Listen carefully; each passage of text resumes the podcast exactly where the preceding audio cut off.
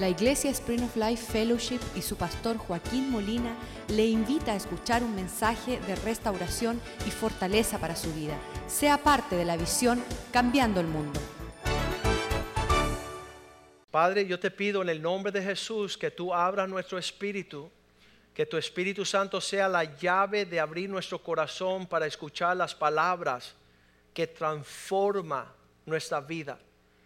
Y tú has dicho que tú nos llevarás de gloria en gloria, del triunfo en triunfo, de victoria en victoria, según tu propósito, Señor. Y queremos lo que tú quieres, oh Dios. Sabemos que si tú no edificas la casa, en vano son nuestros esfuerzos, Dios.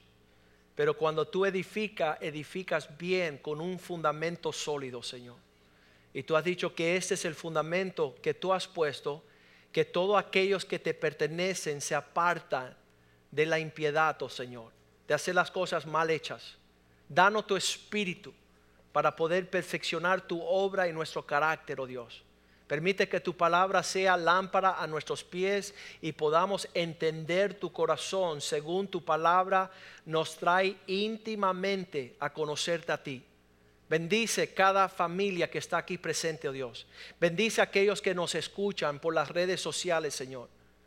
Pedimos, Señor, que tú bendiga y prospera a aquellos que guardan tu palabra con gran celo, con temor y temblor. Te lo pedimos en el nombre de Jesús. Y ahora haz que tu palabra prospere en la vida de tu pueblo para hacernos florecer, ser fructíferos, Señor, bendecidos abundantemente. Esto te lo pedimos en el nombre de Jesús. Amén, amén.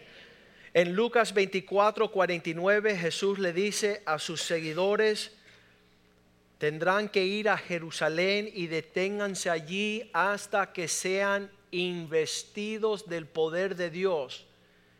Cuando Jesús le dice a sus seguidores, a su partida, que ellos vayan a Jerusalén y se detengan, habíamos hablado que el Espíritu Santo quiere ser un maestro y enseñarnos como alumnos, como estudiantes. Lucas 24, 49, lo ponemos en pantalla. He aquí, yo enviaré la promesa de mi Padre. Ese es Jesús hablando. Una promesa que da el Padre que sobre vosotros vendrán pero quedaos vosotros en la ciudad de Jerusalén hasta que seas, seáis investido de poder de lo alto. Ellos no sabían qué iba a suceder. En el Viejo Testamento vemos el Padre, Dios moverse poderosamente sobre la tierra. En el Nuevo Testamento vemos a Jesús el Padre nos presenta a Jesús y Jesús ahora nos introduce y nos presenta al Espíritu Santo. El Espíritu Santo nos quiere enseñar y dar vestimentas de poder. ¿Cuál es la vestimenta del poder de Dios? Hechos capítulo 4, digo capítulo 1, versículo 4.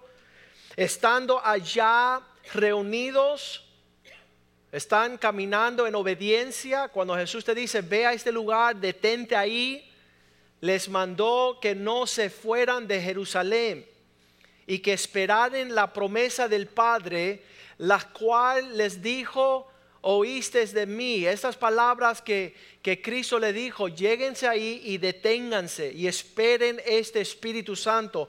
Versículo 8 dice, recibiráis poder cuando haya venido sobre vosotros el Espíritu Santo y me seréis testigos, la palabra mártir, van a morir a causa de este poder, ya no van a vivir según sus deseos. El mártir muere a los deseos de otro. Serán mis testigos en Jerusalén, a las afueras de Jerusalén en Judea, a las afueras de Judea en Samaria, a las afueras de Samaria en los fines hasta lo último de la tierra.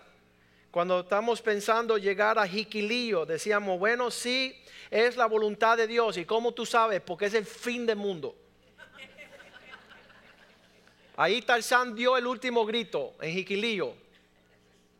No hay mapa que te dirija tus pasos allí, te pierdes. Y decían, pastor, ¿tú estás seguro que tenemos que venir aquí? Sí. ¿Y por qué? Porque esto ya, de aquí se cae la tierra. En todas las partes Dios quiere que nosotros seamos testigos de lo que es el poder de Dios manifiesto en nuestras vidas. Las personas todavía no conocen cuál es el poder de Dios. Vamos a leerlo allí en Romanos 8, versículo 15. Cuando el Espíritu Santo venga sobre vosotros, ya no será un espíritu de esclavitud.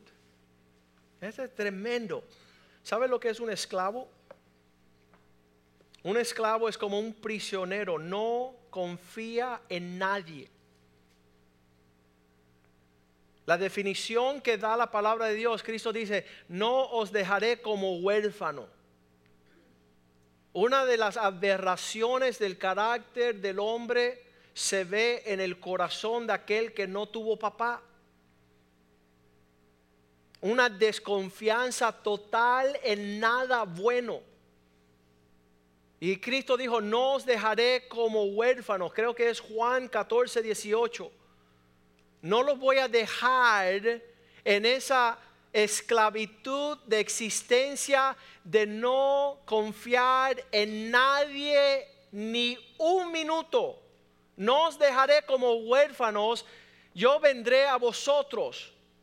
Dice, iba a enviar al Espíritu Santo para darnos otro sentir. Romanos 8:15 dice, ya no con un espíritu de esclavo que no confía en nadie y tiene que ser latigado para obligarlo a ejercer una función, sino esto no será una relación basada en el temor, sino que habéis recibido el espíritu que te arropa y te adopta y vas a poder clamar, Abba Padre. La crisis de nuestro tiempo es no poder tener la cercanía y la confianza con Dios.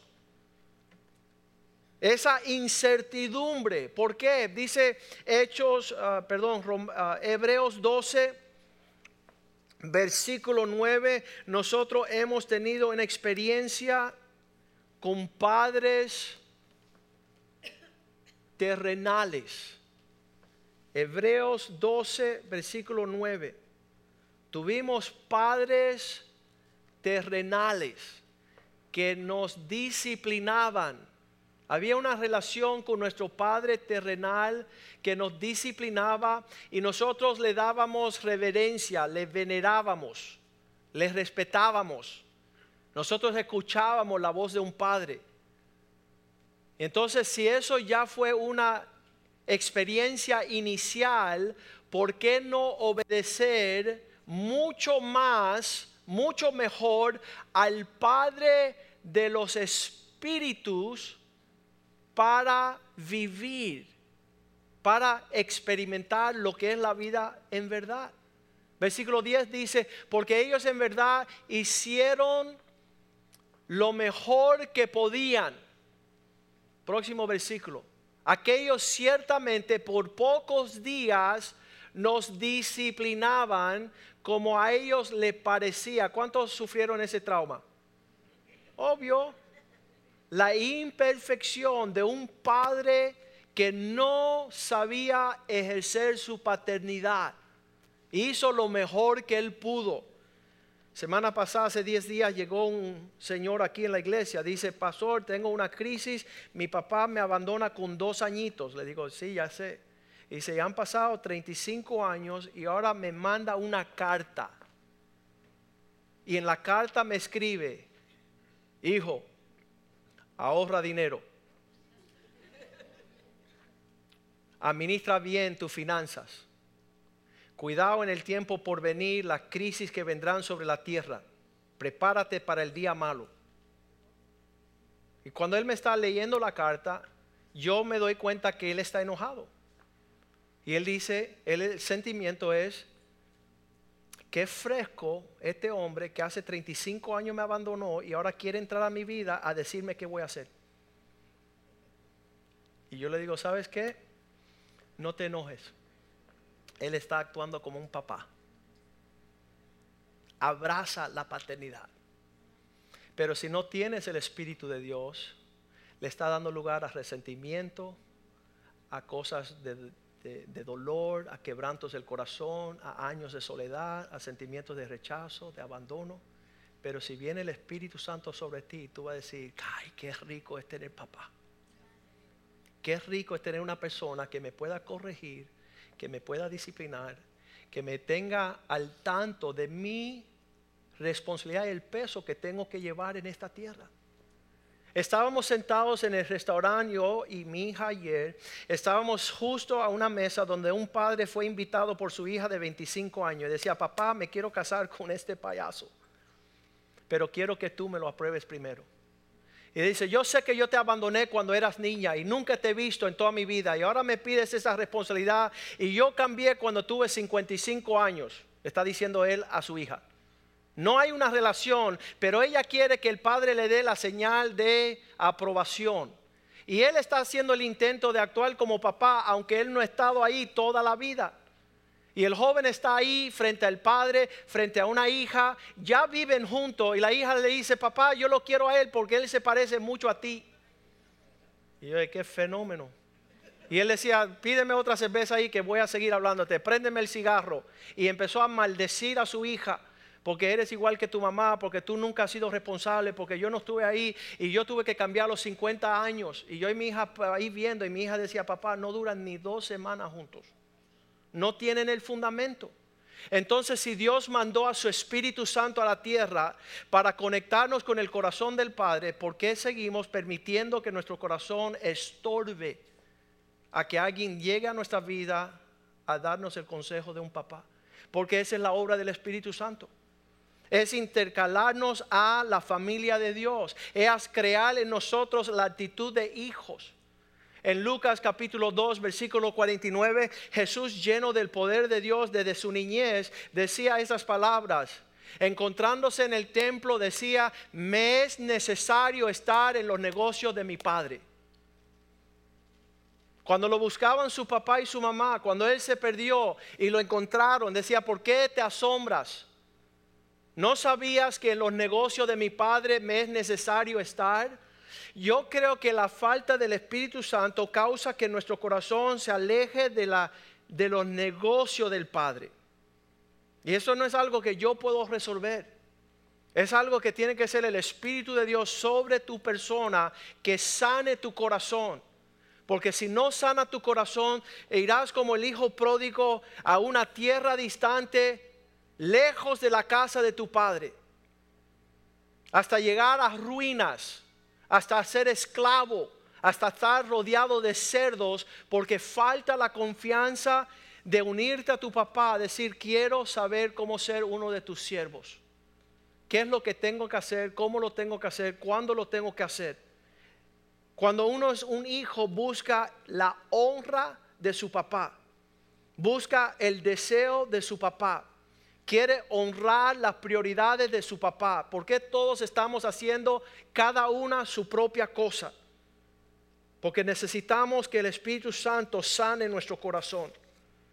Le dije a ese joven, mira, cuando tú le escribas a tu papá, lo primero que tiene que hacer es decirle, papá, gracias por los consejos de un papá. Porque la tendencia es de tener una ira, una contendia, una amargura, resentimiento para levantar una pared y decir, tú degenerado, mas nunca me hables una palabra. ¿Cómo tú piensas tener una voz en mi vida después de abandonarme? La Biblia dice que nuestros padres hicieron lo mejor que pudieron. ¿Cuánto más obedecer el Padre de los Espíritus para vivir?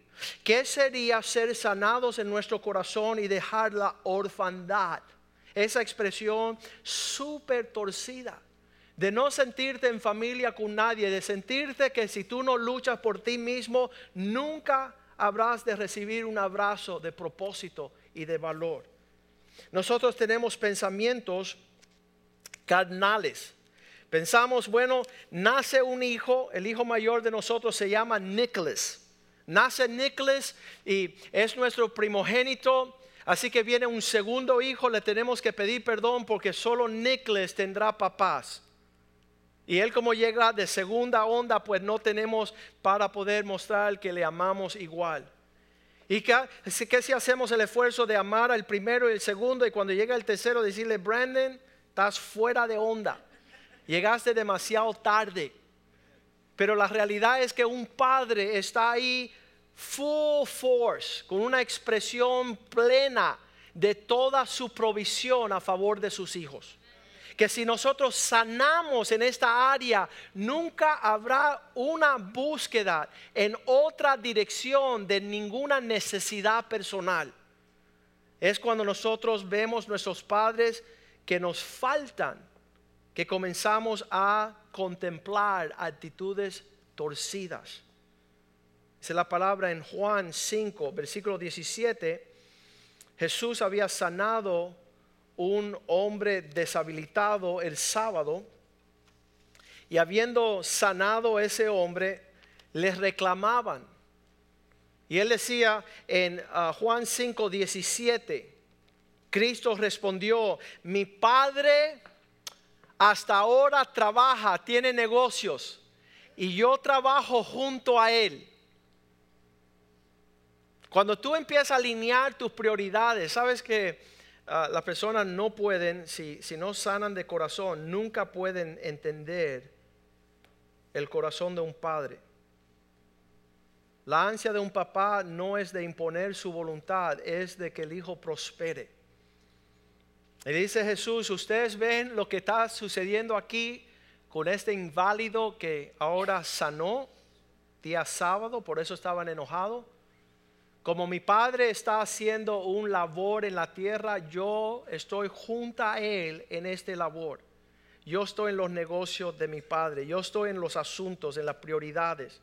Versículo 18 dice que los judíos al escuchar estas palabras aún más deseaban matarle porque no solo quebrantaba el día de reposo, sino que también decía que Dios era su propio papá, igualándose, haciéndose igual a Dios. Eso es lo que somos. En la tierra, esta sanidad que produce el Espíritu Santo no, nos hace sentir, dice que el Espíritu Santo nos da testimonio a nuestro espíritu que somos hijos de Dios. Y si somos hijos, somos herederos. Y si somos herederos, de nada me tengo que preocupar, porque Él suple toda nuestra necesidad. Qué lindo es nuestro Dios, qué lindo es nuestra relación de papá. Lo único que nunca hemos podido caminar en esa herencia. ¿Vieron qué sucedió? Ese es el labor de mi papá. Yo trabajo con mi papá, soy igual que mi papá. Versículo 19 el Hijo Jesús le respondió, en verdad le digo que el Hijo no puede hacer nada por sí mismo, sino lo que está observando hacer el Padre, porque todo lo que el Padre hace, también lo hace el Hijo de la misma forma. Nosotros tenemos que estar pisando las huellas de nuestro Padre. Tenemos que estar viviendo eh, ah, nuestro corazón tiene que palpitar las altitudes de saber quién es nuestro papá. Cuando ese joven llega con un escrito de un papá que nunca ha hablado con él ni media palabra y su primera carta es de reclamarle y disciplinarlo y corregirle y advertirle, en vez de él poder sentir gozo, de alguna forma el corazón se tuerce para sentir todo lo feo. La cantidad de personas que, que no tienen problema hasta que uno le llame la atención. ¿Qué haces? Primera de Reyes 1.5 dice que David nunca quiso reclamarle a su hijo, Adonías. Entonces este se reveló. Cuando un hijo se revela significa no quiero escuchar mi papá. Uno de los niños en nuestra iglesia le dice al papá, ¿sabes qué? Te voy a escuchar, te voy a, obedecer cuando ya no me provoques más a la ira. Porque él, papá, le señalaba Efesios 6, 1 al 3. Y el hijo leía y decía, sí, pero el 4 dice que tú no me puedes provocar a la ira. Así que cuando tú hagas esta parte, yo hago la primera. Cinco añitos. No entendemos lo que es un papá, no entendemos lo que es un hijo. Este se reveló diciendo, yo levantaré mi trono por encima del papá. Y se hizo, fíjate tú, cuando uno no tiene papá y se levanta por encima de su papá, tiene que hacer cosas se hizo de carros y de gente de caballo, hizo, formó su propio negocio. No era el negocio del papá. Su propio negocio, su propia prosperidad, sus propios planes y de 50 hombres que corriesen delante de él.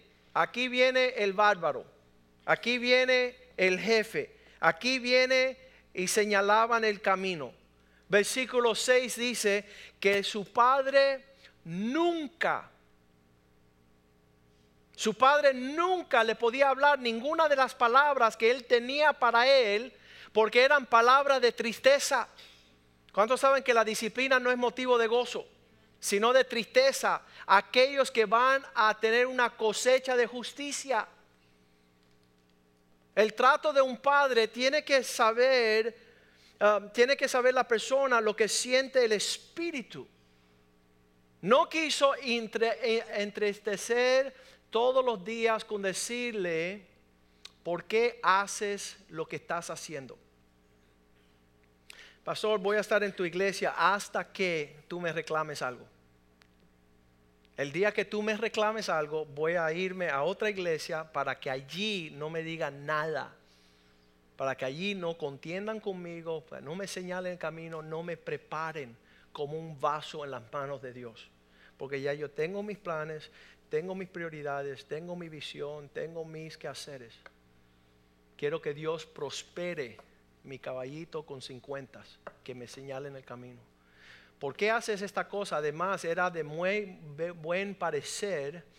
Había nacido después de Absalón. Este es el hijo de David. David nunca pudo reclamarle a su hijo, ¿qué estás haciendo?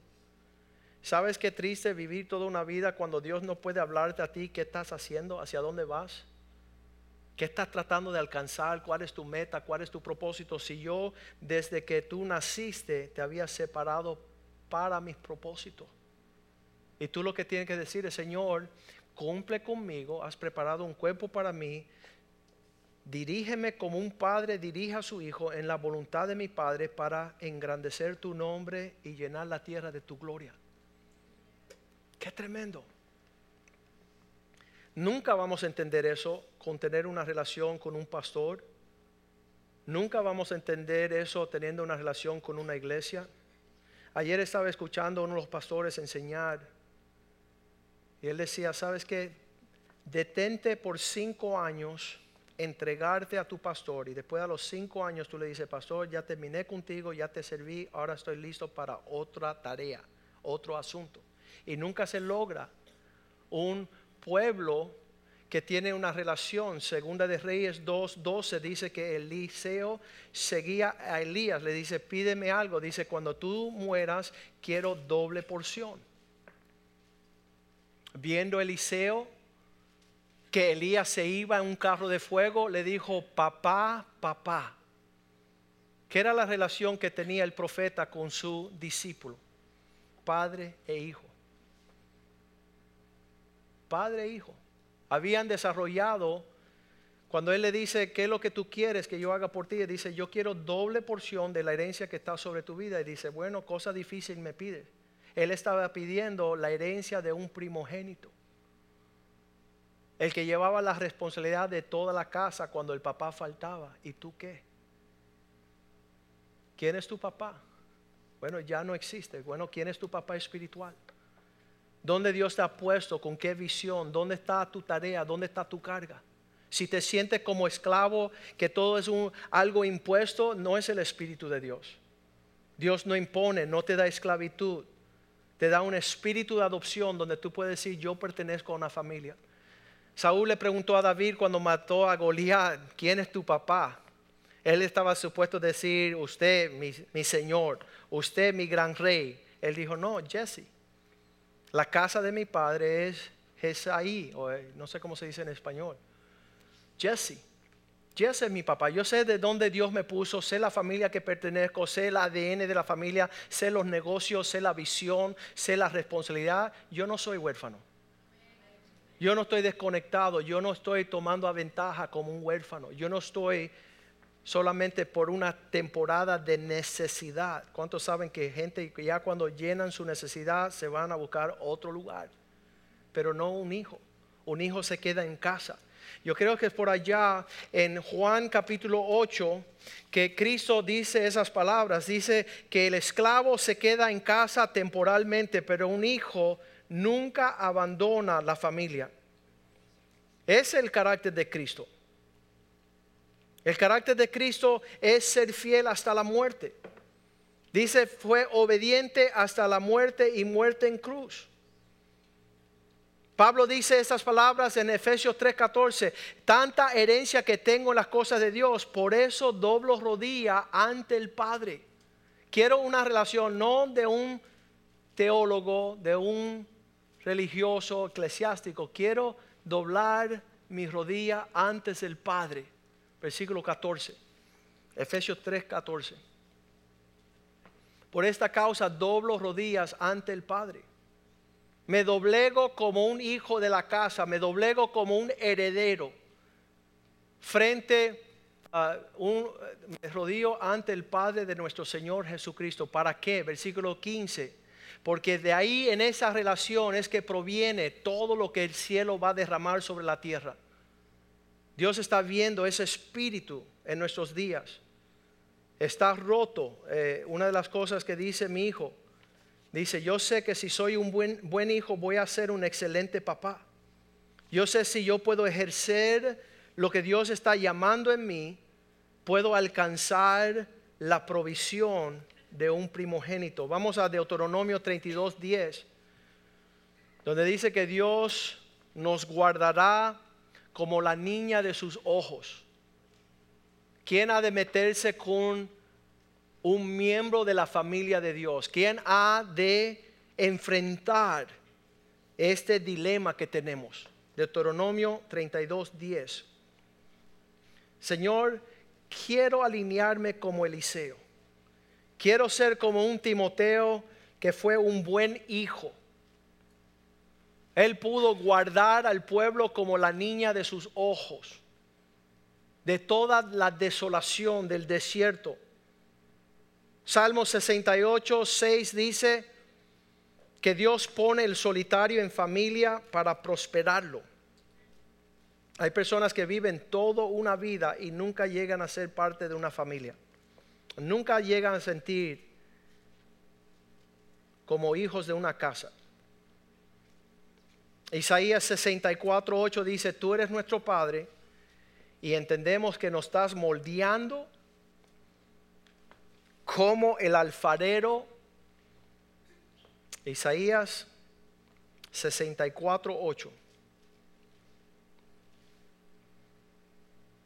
Ahora pues Jehová, tú eres nuestro papá y nosotros como barros en tus manos, tú nos estás formando. Somos obra de tus manos, somos todos nosotros. Dios está moldeando, está preparando, está todo lo que está sucediendo para nosotros a nivel de ministerio son 20 años de preparativo. Muchas personas dicen, wow, ¿y cómo Dios lo está haciendo? ¿Sabe por qué? Porque hace mucho tiempo hemos decidido ser hijos fieles. Dice el, el obispo este Doug Beecham cuando se reunió con nosotros el viernes para almorzar, dice, ¿qué necesitan ustedes? ¿Qué puedo hacer por ustedes? Le dije, ¿sabes qué? La única cosa que entendemos nosotros es que si andamos bien con Dios, nada nos faltará. Estamos tratando de ser fiel a nuestra devoción y nuestra responsabilidad de Dios. Fuera de ahí no necesitamos nada. Todo está incluido en esa relación que tenemos con Dios el Padre. Mateo 6:4 dice, aquel padre que ve en secreto las actitudes te va a dar un galardón público. Allá cuando Él vea en secreto tu vida de devoción, va a recompensarte públicamente. ¿Quiénes son aquellos que quieren una recompensa cuando no existe una relación secreta con el Padre? no están obedeciendo al Padre. No han escuchado la voz de- del Dios Padre. Yo lo he contado muchas veces aquí a lo largo de los últimos 20 años, muchas oportunidades de ser gran fama, gran dinero, gran puertas abiertas, alcalde de la ciudad, ah, negociante, millonario, todas estas puertas abiertas, pero un oído obediente a la voz del Padre. Y le tuve que decir muchas personas, no puedo porque soy hijo del Altísimo. Yo quisiera, me suena bien, pero hay una voz que está escuchando una voz más alta. Quiero agradar a mi Padre que está en los cielos. No quiero las oportunidades que el mundo ofrece. Dice allí, Mateo 6:8, tu Padre sabe lo que necesitas antes que tú se lo pidas. Eso es lo que predicaba Joshua anoche. Antes de que yo le pueda pedir algo a Dios, Él como un papá sabe las cosas que tenéis necesidad. Antes que tú las pidas. ¿Por qué? Él está pendiente. Mateo 18, 14 dice, Él no está dispuesto que ninguno tropiece. Él no está dispuesto que ninguno de mis pequeños se pierda. El Padre que está en el cielo, cuando conocemos su amor y su abrazo, ya no vamos a estar ansiosos de aquella provisión fuera de Él. Mateo 6, 26. Mira los pajaritos en el aire que no ciegan, no siembran ni ciegan, ni tienen donde guardar en graneros. Pero el Padre Celestial los alimenta. ¿No son de mucho más valor que ellos? Cuando tenemos un sentido perverso de una relación paterna, empieza a salir toda manera de locuras, toda manera de enfermedades psicopáticas, torcidas, por falta de tener acceso al conocimiento de un padre. Vamos a pedirle a los músicos que me ayuden con cerrar este tiempo, pero no antes de que usted se ponga de pie y diga, Espíritu Santo, sana mi corazón y llévame al Padre. Sana mi corazón y que yo pueda reconocer el Espíritu que clama Abba Padre. Llega una familia a la iglesia y el propósito de la iglesia es prepararnos para ser útiles en la viña de nuestro Dios. Que tú puedas ser aptos de toda la herencia que ha sido separado para ti en el propósito de Dios. Juan 15, 16. Mi Padre os dará todo cuanto pidieres en el nombre de Jesús. Todo lo que pidieres el Padre en mi nombre, Él os lo dé. Ustedes no lo eligieron a Él, sino que Él os eligió a vosotros. Y os ha puesto para que vayáis y llevéis fruto, que exista la realidad. Sabes, yo creo que todo este incremento y crecimiento para poder establecernos ahí en el lugar de decirse, eh, yo quiero todo lo que quiere mi padre cuando él quiere, como él quiere, las veces que él quiere. Que yo, Joshua estaba diciendo anoche, mi hijo decía que él era un estorbo a lo que Dios quería hacer, porque él se estaba preocupando de sus quehaceres y, y Dios le dijo, hey, yo tengo el plan, tú no lo tienes salte del medio para que yo cumpla mi propósito en ti. Sal del medio. Deja de estar, dice que la preocupación ahoga, ahoga la vida de Dios en nosotros. La preocupación viene a perturbarnos. Entonces una de las cosas lindas es que está de, detrás. Um, cuando te dice que David nunca pudo entristecer, Nunca le pudo decir, ese no es el camino, porque el hijo se, se, ponía triste. Entonces, como tú no quieres una relación con papá, entonces tú andas como huérfano, andas como pródigo, andas como ilegítimo. Allá en Hebreos 12 dice, uh, si no estás recibiendo la porción de un padre, entonces eres ilegítimo. Vamos a leerlo bien rapidito, ese, ese versículo sumamente importante. Porque no significa que no vas a hacer nada, sino tu comportamiento va a estar lejos del propósito de Dios. Vamos a leerlo bien rapidito. Hebreos 12:8. Si el Espíritu Santo y su poder no te viene a moldear tu vida para que dejes de ser un huérfano y un esclavo y un pródigo, si se os deja sin las palabras de un padre, del cual todos han sido participantes, entonces sois bastardo y no llegan a ser hijos. Y si no son hijos, no están en las tareas, en los negocios de sus padres. Y si no están en los negocios y las tareas de sus padres, no hay el reflejo de su gloria sobre sus vidas. Um, le digo a este, a este hombre, ya que tu papá te, se escribió tu primera carta en 35 años, dile gracias papá por tus buenos consejos.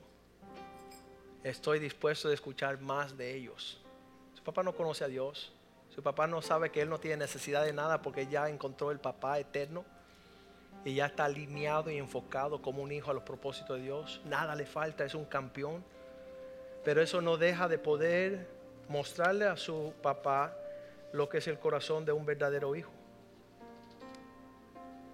Me encanta lo que dice Hebreos 1, versículo 3, que cuando uno es un hijo, empieza a resplandecer el resplandor de su gloria. Empieza a verse en tu vida la luz que muchas personas están opacando porque no quieren esa relación. Esta imagen misma de su sustancia, cuando tú vives en esta relación, uno refleja ese carácter. Y quien sustenta todas las cosas con la palabra de su poder, habiendo efectuado una purificación de nuestros pecados, quitándonos de todo lo corrupto por medio de sí mismo, para sentarse a la diestra de su majestad en las alturas. Yo no tengo duda, y eso es algo que me sucedió cuando el Señor me encontró a los 16 años, mi vida era un desastre. Pasaron 15 años y Dios me vistió de sabiduría, de gloria, me puso en un lugar prominente como abogado, padre de familia, esposo. Y el Señor dijo, yo quiero que tú me entregues todo eso. Yo no dije, no, porque entonces ya no va a tener nada. Esa es la mentalidad de un huérfano. Sino yo dije, Señor, si yo te entregué basura y tú me diste gloria, ¿qué si yo entrego gloria? Dios me va a elevar a un mayor propósito. Y eso es lo que hace un hijo. Está dispuesto de derramar quien Él es, sabiendo que Dios ha de vestir con mayor propósito y mayor gloria. Pero esto no es algo que hace el pastor, no es algo que hace la iglesia, no es algo que hace el discipulado, lo tiene que ser el Espíritu Santo. El Espíritu Santo es una voz que habla a todos de la igual manera. Entonces el espíritu de orfandad no permite llegar a esa palabra el espíritu del pródigo no permite llegar a esa palabra. El rebelde, dice Salmo 68, 6, que el rebelde morará en tierra seca. ¿Qué significa? No hay muestra de que Dios está en el asunto. 68, 6. Salmo 68, 6. Dios pone el solitario 6, 8, 6. 68, 6. 68:6.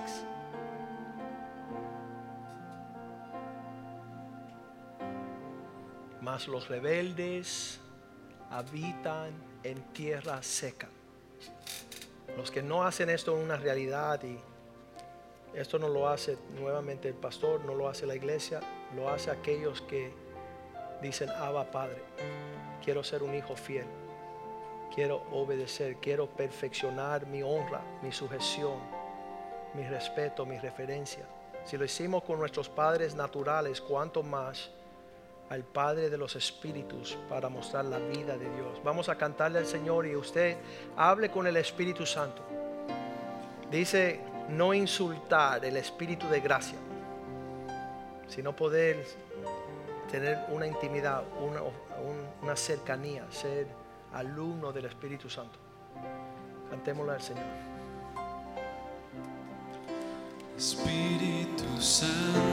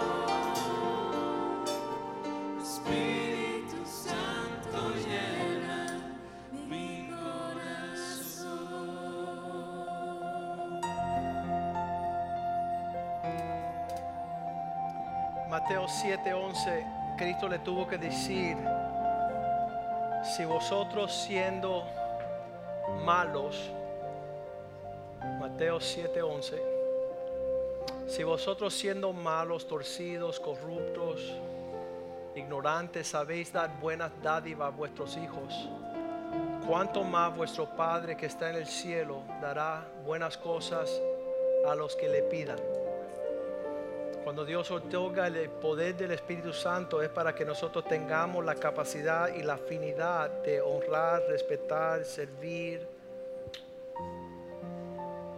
poder tener una buena relación en ese contacto. Este mundo está lleno de mucha, muchos golpes de la vida. ¿Quién, quién? Uno de mis amistades decía que su papá le había regalado una bicicleta a los 10 añitos y pasaron seis meses y él después se da cuenta que su papá tomó la bicicleta y la fue a empeñar. Y él, decía, no entiendo eso. ¿Qué concepto de un padre que no sabe cómo desprenderse? Entonces él se ha, se ha vivido toda la vida con un resentimiento y un rechazo. Y nadie es mi papá. ¿Sabes que el Espíritu Santo viene a entender cuando hay un papá presente? Y un papá presente te va a dar un buen consejo, un buen abrazo, una buena reprensión, un buen cocotazo. Le doy gracias a Dios por todos esos cocotazos y cintarazos y disciplina que mi papá me dio a mí a lo largo de toda mi vida. Mi amigo en Puerto Rico dice, porque cada vez que mi mamá me daba disciplina, yo dije, yo soy, yo conozco a tu papá y tu mamá, y yo sabía que cada vez que tú te lo merecías, te daban en la cabeza un buen cintarazo. Tú ese cuento le puedes decir a otra persona, pero yo conozco a tus padres, son buenos papás, y tú merecías todos esos cocotazos, y gracias a Dios que te lo dieron, pues entonces no hubiera salido como saliste. Entonces toda la reprensión que el Espíritu de Dios trae a nuestra vida, la llamada de atención, la exhortación, todo, la disciplina, todo, si lo llevamos a entender el Espíritu de Dios, va a haber una sanidad y vamos a ser corregidos y perfeccionados. Son oportunidades de crecer y madurar. Pero si no tienes ese entendimiento, entonces todo lo recibes con amargura, resentimiento y hasta evita esa relación paterna. Me acuerdo que llegó un pastor a nuestra iglesia hace años y le decía, ¿sabes qué? Quiero entrar en otra etapa contigo de padre e hijo. hizo así, salió corriendo. Porque tememos eso. En las iglesias también las mujeres quieren ser mamás a sus esposos. Y cuando llega un papá a querer disciplinar a su esposo, la sobreprotección de una mamá toma y secuestra a su esposo y se lo lleva para que no se metan con su bebé, para la tragedia de la familia. Padre, te damos gracias por tu palabra este día. Te damos gracias que tu Espíritu Santo ha hecho una buena labor.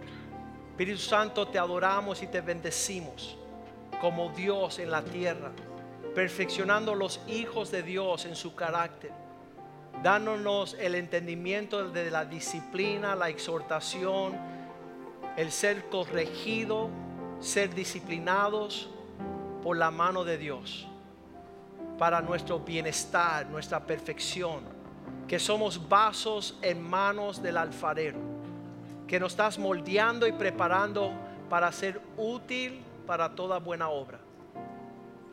Corrige nuestros pensamientos, nuestras palabras, nuestros hechos. Trae convicción de corazón.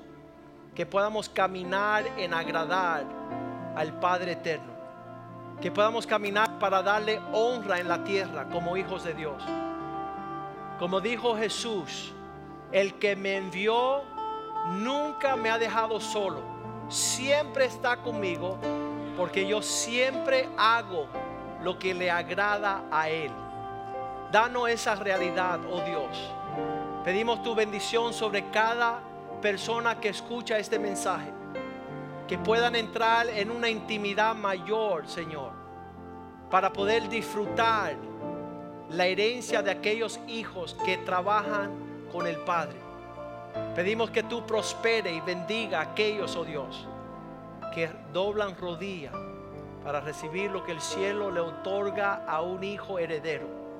Danos actitudes para honrar la figura paterna en nuestro hogar, con nuestros padres biológicos, en la casa de Dios, con el Padre de la fe espiritual, con los padres espirituales en las naciones, oh Dios, que están llevando tu obra a toda criatura. Espíritu Santo, termina la obra que has comenzado. Danos un corazón para honrar al Padre eterno. Te lo pedimos en el nombre de Jesús y el pueblo de Dios dice amén, amén y amén.